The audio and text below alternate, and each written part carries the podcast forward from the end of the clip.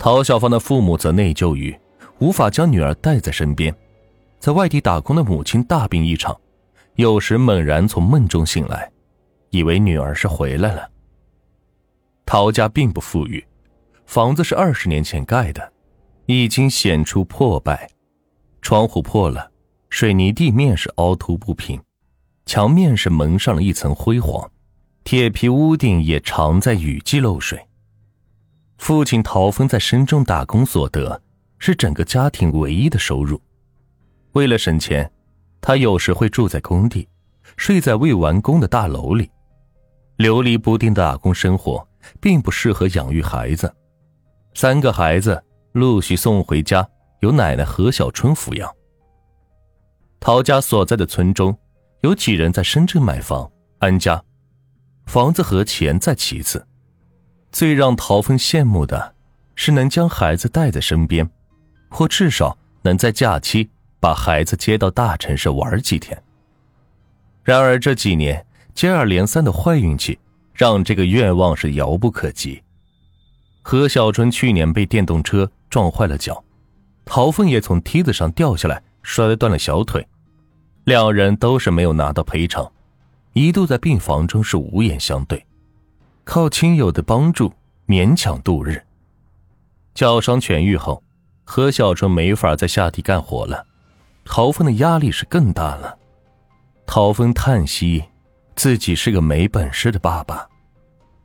家庭的困难使小芳分外的早会，他每天放学先去幼儿园接弟弟，下雨天屋顶漏水，他就穿起雨鞋四处摆放盆罐，以防奶奶是滑倒。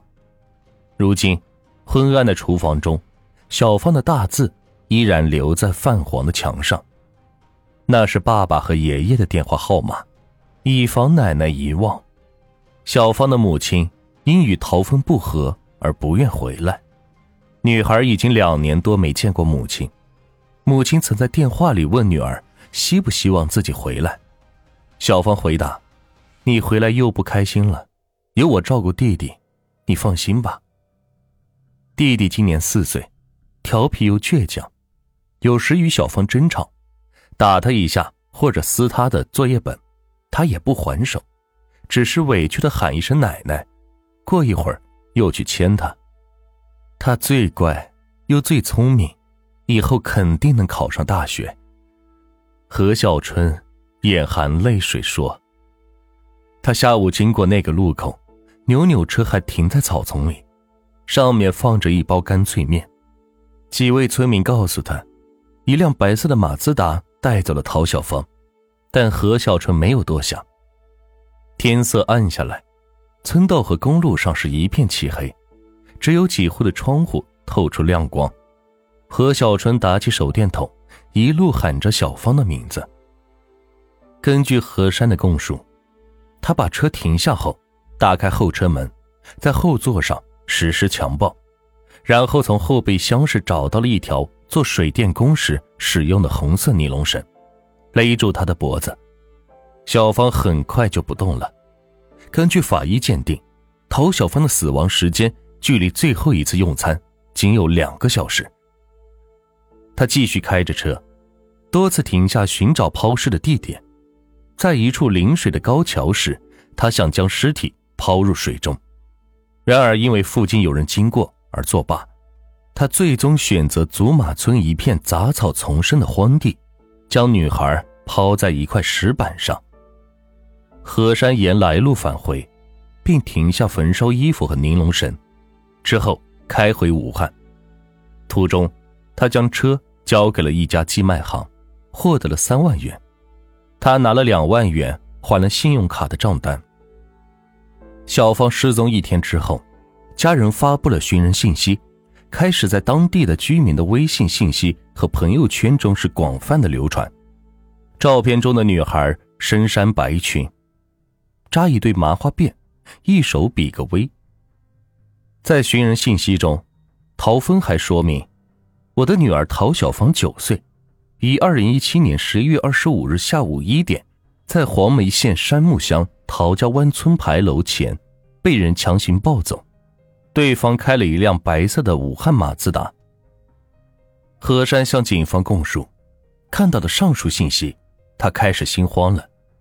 十一月二十七日中午，他打电话给寄卖行的工作人员，说自己会派朋友前去取车，要求对方将行车记录仪和全部座椅套拆下。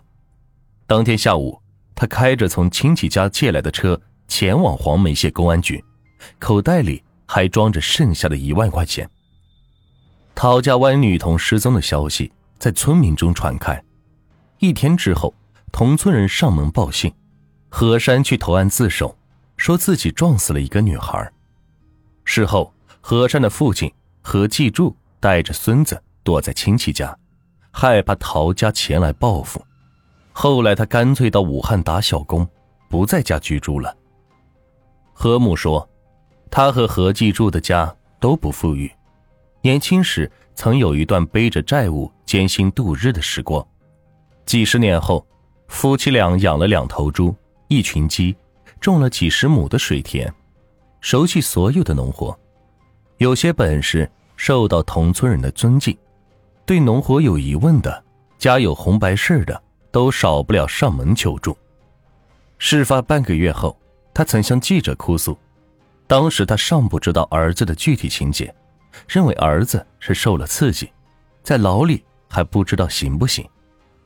何继柱说，他曾想通过律师去看望何山，但是并未得到允许。后来一想，不见也罢，见了心里也难受，他和我都难受。何山的妻子已经临近产期，何继柱说，他要承担起抚养何山两个孩子的责任。这是眼下最重要的事。至于给陶家的赔偿，他表示自己不了解他的想法，也不知道他们谅解不谅解。我们农户人家也没有别的办法，只能法院该怎么判就怎么判吧。何继柱说：“只要在家中，陶峰就一直跟着自己的小儿子，一刻不让他离开自己的视线。四岁的男孩总是哭着要姐姐。”小芳的母亲打电话回来安抚，我把姐姐带到广西住了。然而，男孩懵懵懂懂的意识到家中的变故，有时也会问父亲：“姐姐是不是被坏人抓走了？”按照当地的习惯，何小纯在小芳死后丢掉了她的大多数衣服，然而两张奖状还贴在墙上，分别是优秀学生和三好学生，一个小书包。留在了柴房里，里边装着他孩子气的一面，被涂成花脸的课本里的小人儿，一串用线绳穿起了塑料珠子，和几片带着毛边的卡通贴画。在作文里，女孩曾这样描述自己的家人：秋天来了，果园里的苹果、香蕉、橘子都熟了，我和爸爸妈妈高高兴兴的带着篮子。去摘果子。